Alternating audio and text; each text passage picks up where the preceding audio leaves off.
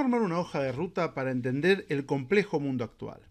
Los invitamos a Next Step de la Fundación Formación y Futuro, un espacio para conocer las experiencias de los líderes y emprendedores de las organizaciones y empresas que son protagonistas del cambio tecnológico, y así conocer de primera mano las aplicaciones reales de la inteligencia artificial y el Big Data al mundo del trabajo. Nos encontramos frente a un cambio de paradigma en lo que respecta a la producción de alimentos, medicinas, cosméticos, energía y hasta un sinnúmero de bienes de consumo. Es la llamada biorevolución, que está liderando la transformación económica gracias a la simbiosis entre las ciencias biológicas, la computación, la automatización y, por supuesto, la inteligencia artificial. Para conversar sobre estas innovaciones, contamos hoy con la presencia de Facundo Garretón, fundador y CEO de Terraflos, un holding que apuesta al desarrollo de biocomponentes. ¿Cómo te encuentras, Facundo? ¿Cómo andás? Hola Pablo, un gusto estar contigo. Eh, la verdad que bien, todo bien por suerte. Qué interesante, qué lindo poder tener esta conversación y para comenzar queríamos preguntarte cómo surgió la idea de fundar Terraflos, eh, qué desafíos se enfrentaron para poder desarrollar esta propuesta. Y Terraflos de alguna forma trabaja en la intersección de la tecnología y la naturaleza y, nace un poco teniendo en cuenta eh, una serie de factores eh, y megatendencias que están pasando en el mundo, principalmente vinculado a la crisis climática, ¿no? teniendo en cuenta que hay una serie de factores que están haciendo justamente que se produzcan una serie de que van desde el calentamiento global hasta la no sé, polución de todo tipo, suba de los océanos, una serie de factores, y eso va a seguir aumentando, sabemos, digamos, que, que eso desafortunadamente va a seguir empeorando, y en un contexto donde cada vez hay más personas en el mundo, ¿no? Entonces, eh, hay una estimación del Banco Mundial que dice que para el 2050 van a ser 10 mil millones de personas. Con 10 mil millones de personas se van a necesitar aproximadamente 70% más de alimentos. En un mundo donde, eh, con 10 mil millones de personas, donde se necesita 70% más de alimentos, es inviable con los sistemas productivos actuales. Y más si tenemos en cuenta que perdimos casi el 70% de la biodiversidad del planeta, la industria alimenticia contamina aproximadamente, emite eh, entre el 25 y el 30% de, de, CO2, además consume el 70% del agua para la producción de esos alimentos y paradójicamente hay 900 millones de personas que están sin acceso al agua. Entonces, en un contexto de esas características dijimos, hay que buscar una forma alternativa para producir. Y cuando digo producir, me refiero a producir alimentos, medicamentos, suplementos dietarios, cosméticos, todo lo que esté relacionado a las plantas o de origen biológica. Entonces ahí es donde aparece TerraFloss, justamente en la intersección de la tecnología, utilizando tecnología para desarrollar nuevos ingredientes activos con un sistema productivo alternativo, que no sea simplemente utilizando más suelo, plantando nuevas eh, especies o, talando nuevas especies, mejor dicho, utilizando nuevos suelos y todo lo que la deforestación genera. Entonces, en ese contexto, dijimos, tenemos que buscar una alternativa a los sistemas de producción y empezamos a desarrollar este concepto de TerraFloss, que funciona como una red de equipos donde cada equipo se enfoca en un eslabón de una cadena de valor productiva y donde producimos esos bioactivos o, la base de los alimentos utilizando tecnología como agricultura celular o como biología, sintética, eh, que son formas nuevas, relativamente nuevas de producir esto y que creo que es la base del cambio de paradigma de un nuevo sistema productivo. ¿no? Excelente, qué interesante y qué importante, ¿no? Porque realmente se habla mucho del cambio climático, de que hay que hacer algo, pero me parece que se habla poco acerca de qué es lo que hay que hacer, cuál es el paradigma que hay que adoptar en este, en este punto.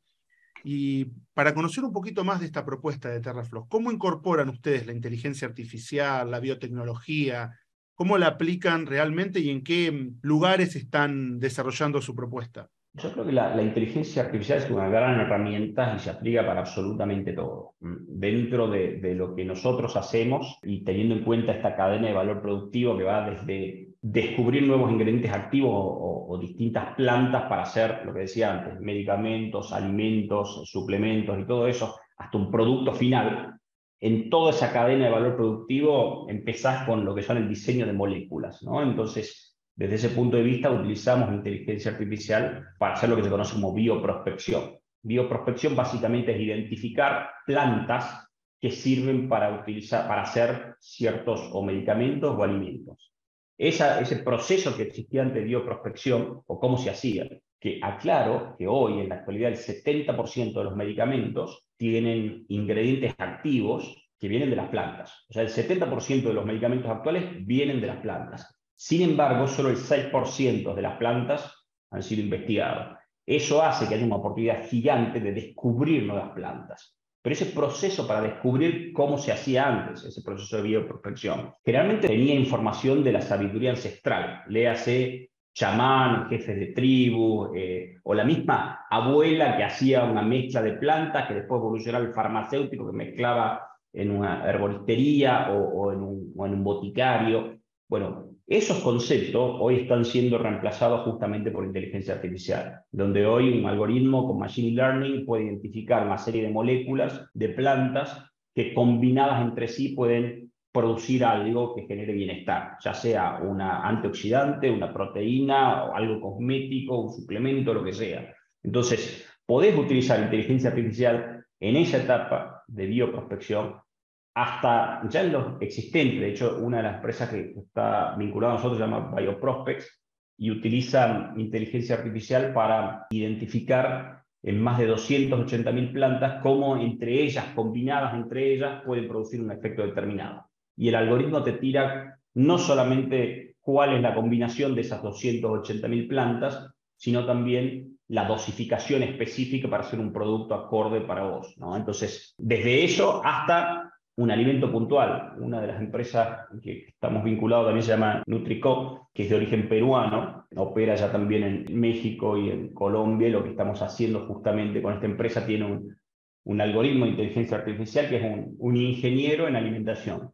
Se llama Virgilio y los parametrizas con una serie de cosas y automáticamente Virgilio te dice cuál es la mejor combinación para hacer una barrita de cereal que tenga antioxidantes, pero sea antiinflamatoria, que además tenga proteínas y una serie de factores específicos de acuerdo a necesidades. Entonces, yo creo que la inteligencia artificial sirve para absolutamente todos los eslabones de una cadena de valor productivo. Y ahí, Facundo, para entender, eh, buenísimo lo que contás, impresionante, la verdad, porque además vos decís que solamente el 6% de las plantas están investigadas y ni, ni bien comentaste eso, yo pensé, bueno, la, posibilidad que se abre de solucionar enfermedades o de abordarlas de una manera diferente, quizás menos invasivas, con medicación más específica, con menos efectos adversos. Y también pienso, este tipo de tecnología nos va a eh, permitir ser más intensivos en lo que extraemos de la naturaleza, menos dañinos con la naturaleza en cuanto a tener que depredar tanto y ir más a buscar lo específico extraerlo, ser este, casi como un cirujano de, de lo que necesitamos y no tener que usar, como vos comentabas o estábamos comentando, el, el uso de agua masiva, de tala, de, de, ser tan depredadores, ¿no es cierto?, con, con, la naturaleza. Totalmente, es así. De hecho, y, para ejemplificar eso, digamos, eh, cómo la biotecnología contribuye con el medio ambiente, nosotros, por ejemplo, con una de las empresas que hace agricultura celular. La agricultura celular básicamente es agarra un pedacito de la planta, a ese pequeño pedazo lo mete en un sustrato específico que le da alimentación y una serie de cosas. Eso después se produce un proceso que se llama callogénesis, eh, que se arma como, como un callo, se llama justamente, que condensa todos los ingredientes activos. Eso después va a un bioreactor, en ese bioreactor que es básicamente un tanque de agua que tiene características específicas que replica un medio ambiente que se mueve, y eso hace replicar o reproducir esos ingredientes activos. Un bioreactor de 5 litros, por ejemplo, equivale aproximadamente a una hectárea de plantación. ¿no? Entonces, una de las empresas se llama Calis, Calis Bio, y hace agricultura celular, una empresa vinculada a TerraFloss. Y, por ejemplo, con Calis Bio estamos haciendo una droga que se llama Taxoil. El Taxoil es una droga que se utiliza mucho para el cáncer y es una droga que era muy cara y entramos a averiguar por qué era tan cara esa droga. Y eh, el taxoil sale de un árbol que se llama taxo o tejo. El tejo es un árbol que produce este ingrediente activo. Pero para hacer 5 miligramos de taxoil se necesitaba 200 árboles de tejo de más de 70 años cada uno. Entonces, claro, tenía que plantar 200 árboles, esperar que crezcan 70 años, talarlos a todos para sacar 5 miligramos. No tiene sentido, estamos destruyendo el planeta de esa forma, además hacer ese tipo de drogas muy caras. Entonces, lo que estamos haciendo justamente utilizando este, este concepto de agricultura celular es producir eso en un laboratorio, en un bioreactor relativamente pequeño. Entonces no hay que talar árboles, no hay que utilizar agua para justamente regar esos árboles, no hay que, bueno, con varias plantas estamos haciendo eso. De hecho, originalmente nosotros empezamos haciendo cannabinoides también de esa forma, ¿no? la planta de cannabis empezamos a producir en forma alternativa.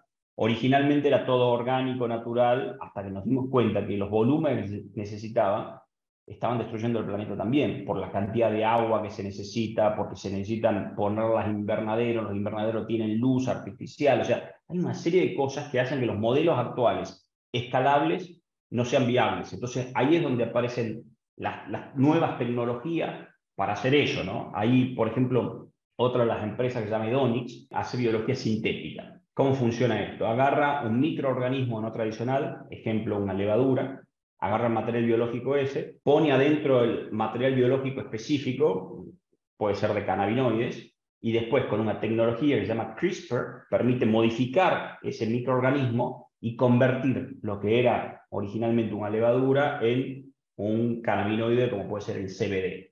Entonces eso después va a un bioreactor, le das escala y todo eso. De vuelta, no necesitaste la planta para hacer todo eso eh, y estás consiguiendo un producto 100% natural, porque es totalmente natural, que no usaste ningún tipo de agroquímico, ni mucho menos, y que no dañaste el medio ambiente a la hora de producir. Ahí es donde creo que todos estos conceptos de biotecnología van a ayudar y van a contribuir justamente con el medio ambiente. ¿no? Y vinculado a eso que mencionaba, también permite descubrir nuevos tipos de drogas o medicamentos que mejoran la calidad de vida es impresionante cómo viene evolucionando eh, la expectativa de vida. ¿no? Vos pensás que en un siglo se aumentó aproximadamente 27 años la esperanza de vida. En, en 1905 la gente vivía 40 años. En 1915 llegó a 48 años. ¿no? Eh, y hoy el 70% de los que nacen en América ya viven más de 80 años.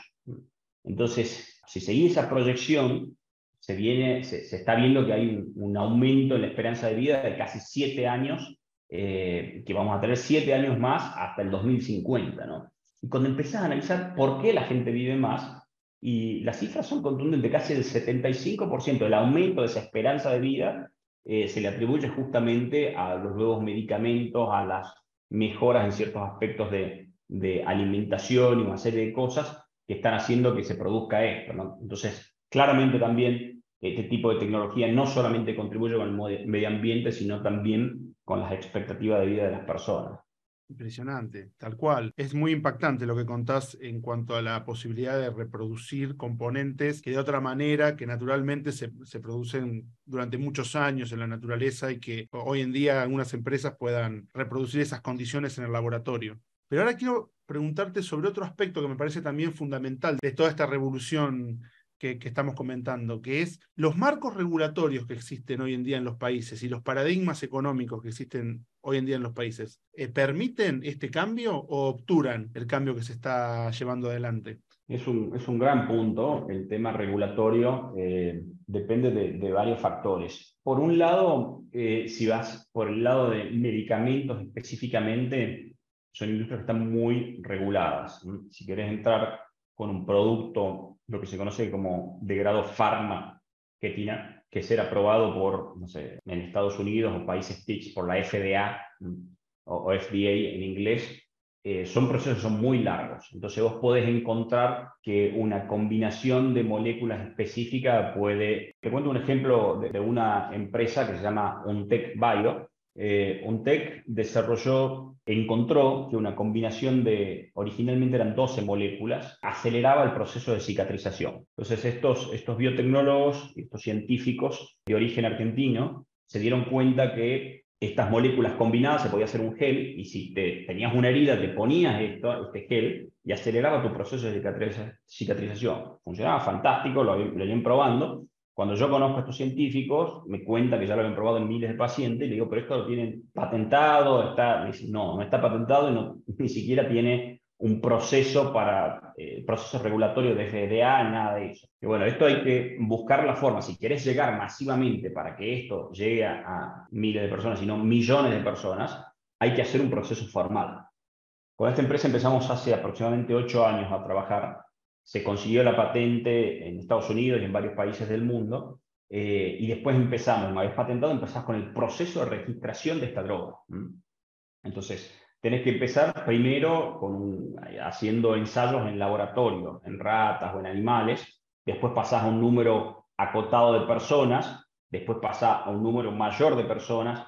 Cuando vos pasás fase 1, fase 2, fase 3, estás hablando de necesitas más de 10 años, pero a mí son 12 años. Entonces, es una locura eh, que sabés que ya el producto funciona y todo eso, que que esperar 12 años y gastarte Mm, literalmente cientos de miles de dólares para recién empezar a hacer procesos muy lentos y burocráticos.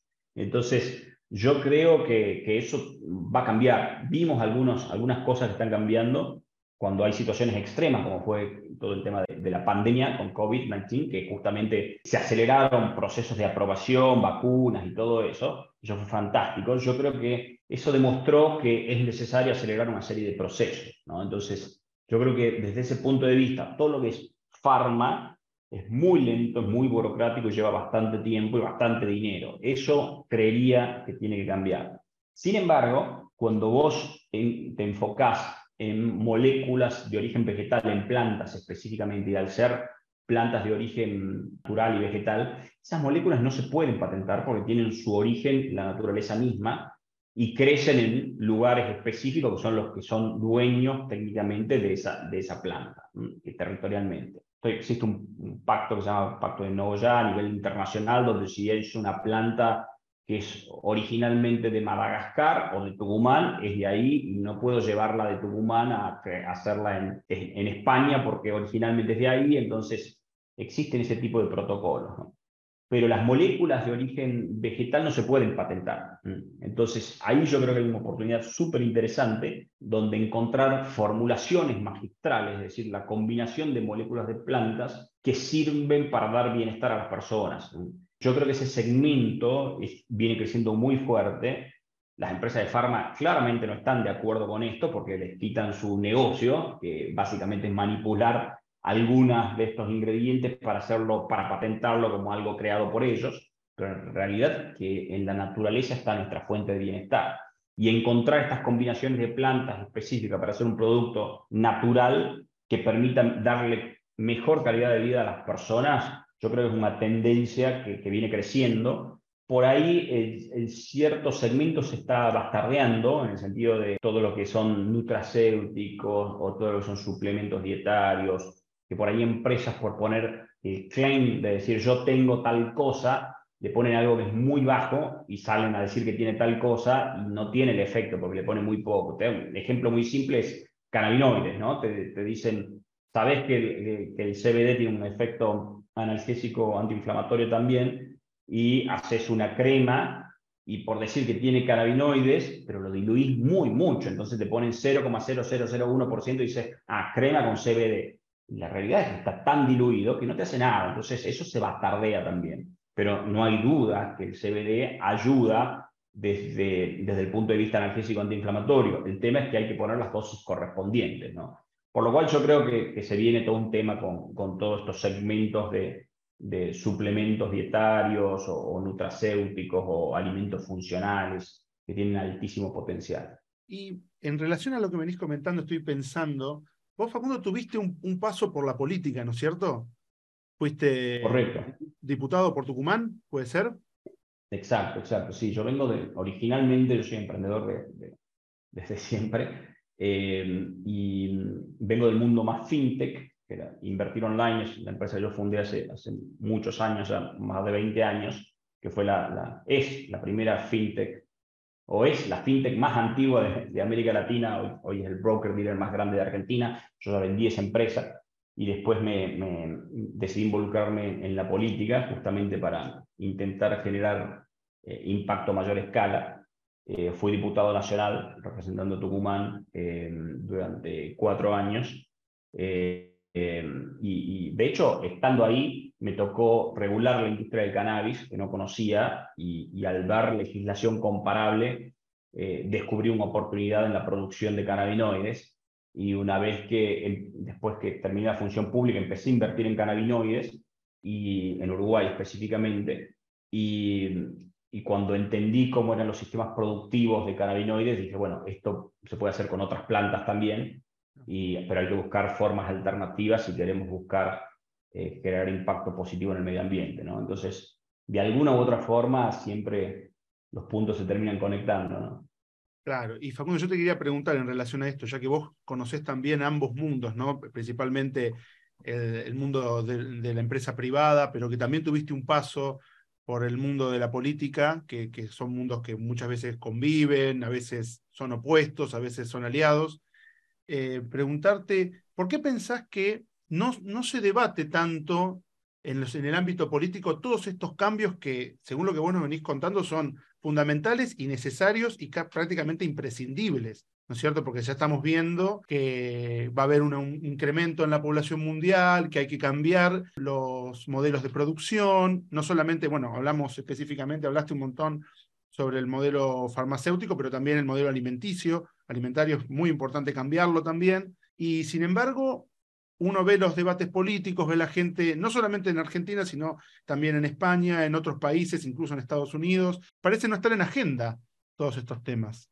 Sí, es, es, es real y son varios los factores que influyen en que, que, no estén en agenda, digamos. Yo lo separaría en tres. Primero, que el sistema actual, me refiero al sistema político actual basado en, en lo parlamentario, en el Congreso mismo y todo eso, es un sistema que desde mi perspectiva ha quedado obsoleto. Yo siempre digo que estamos en pleno siglo XXI, pero con instituciones como el Congreso o el Parlamento, que son instituciones del siglo XVIII, y con tecnología del siglo XV, donde termina siendo el Congreso a, levantar la mano para votar algo eh, absurdo, digamos, son, son modelos que quedaron obsoletos, eso por un lado. Eh, el segundo punto es que los sistemas actuales tienen plazos de liderazgo muy cortos, o sea, eh, cuando entra un presidente, un primer ministro, va a durar cuatro, seis, ocho años y sus plazos son esos, son su mandato principalmente. Entonces, tienden a enfocarse en los temas urgentes y no en los temas importantes.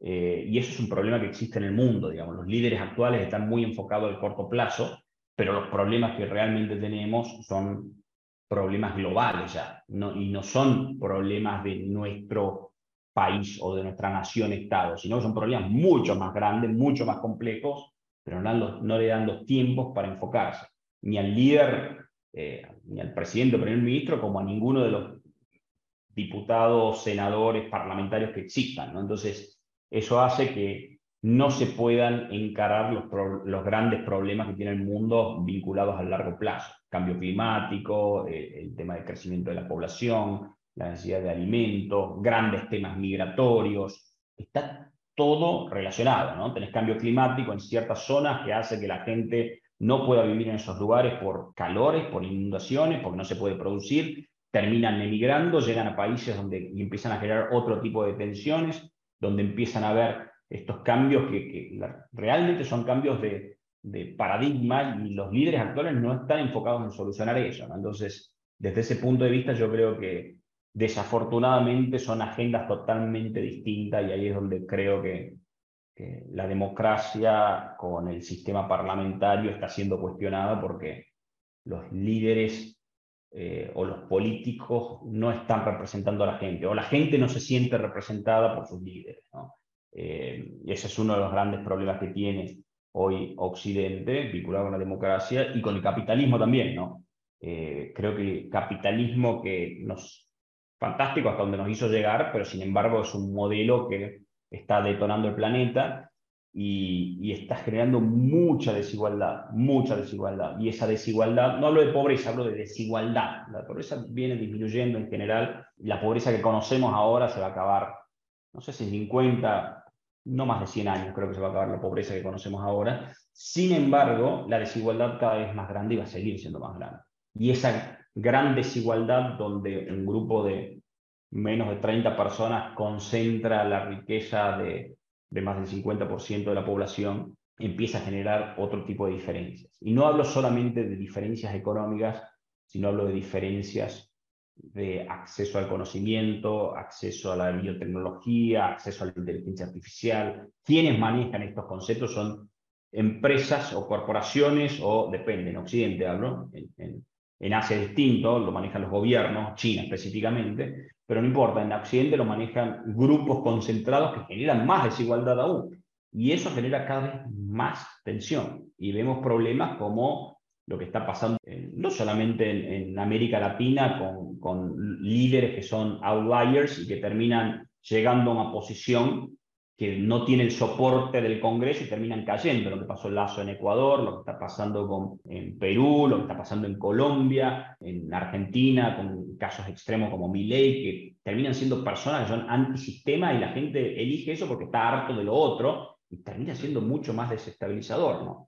Entonces, son problemas que, de vuelta, son a largo plazo, nadie se hace cargo porque están todos mirando al corto plazo y empieza a haber este tipo de, conflictos que, de vuelta, no son solamente en América Latina, lo que está pasando en Francia o en Europa en general, lo estamos viendo, digamos, hay cierta desigualdad que va más allá de lo económico, eh, sino es una desigualdad de, de, de acceso, de conocimiento, donde cada vez más gente se está quedando sin herramientas que el mundo necesita.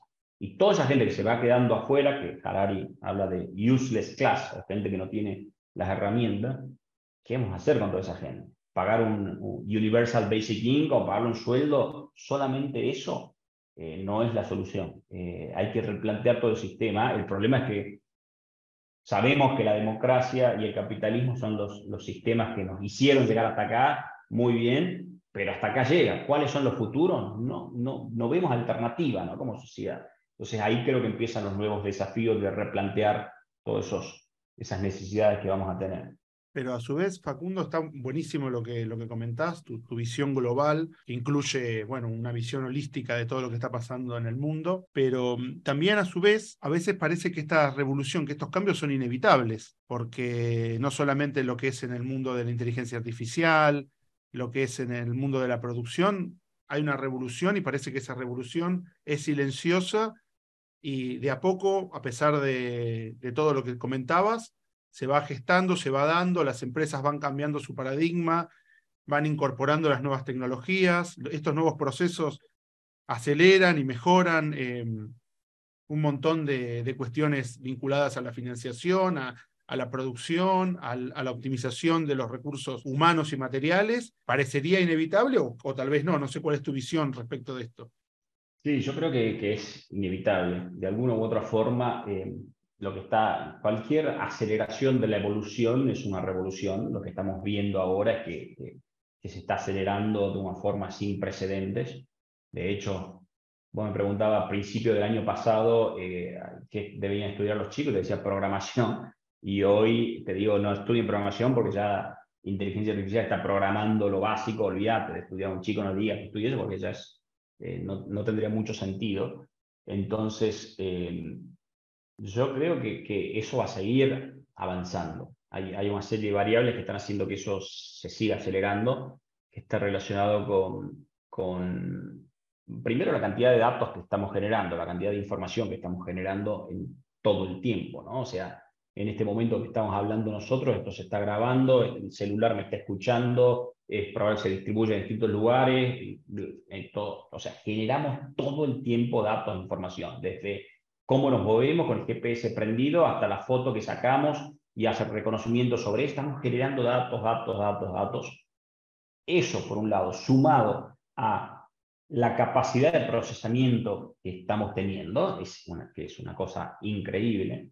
Por eso empresas como Nvidia, que llegó a, a valer hace un par de semanas one trillion dólar, es justamente son, es una empresa que se dedica a hacer microprocesadores. O sea, tiene capacidad de procesamiento que hace un trillón de operaciones por segundo. O sea, todo eso está fomentando capacidad de procesamiento, generación de datos, sumado a nuevos algoritmos de inteligencia artificial, que se acelere todo ese proceso. Es inevitable, digamos, inevitable. Entonces, eh, y ni hablar de, las computadoras cuánticas. Ayer leía uh, un artículo de la, computadora cuántica de Google, procesó en, seis horas un, algoritmo que hubiese llevado en una computadora normal 47 años.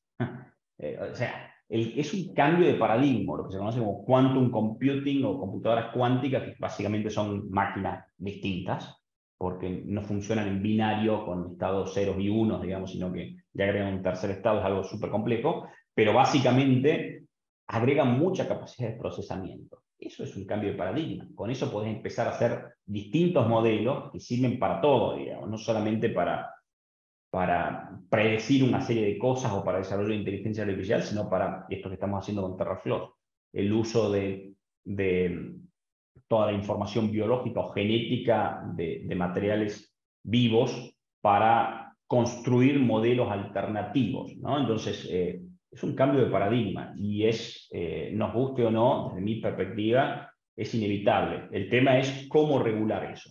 Tiene que haber algún tipo de regulación de algoritmos de distinto tipo desde regular los algoritmos de inteligencia artificial eh, hasta temas éticos vinculados con la producción de, temas biotecnológicos, ¿no? Gran tema. Bueno, Facundo, creo que hemos tocado muchísimos temas desde todo el proceso de Terrafloss, de su, de su desarrollo, de este nuevo cambio de paradigma, desde los marcos regulatorios institucionales, y ahora para, para cerrar esta conversación, quería consultarte o preguntarte acerca de qué consejo le darías a alguien, a un emprendedor, a un joven que quiere empezar en este mundo de crear una empresa, un holding que esté eh, utilizando esta tecnología, esta biotecnología para producir estos cambios, ¿no?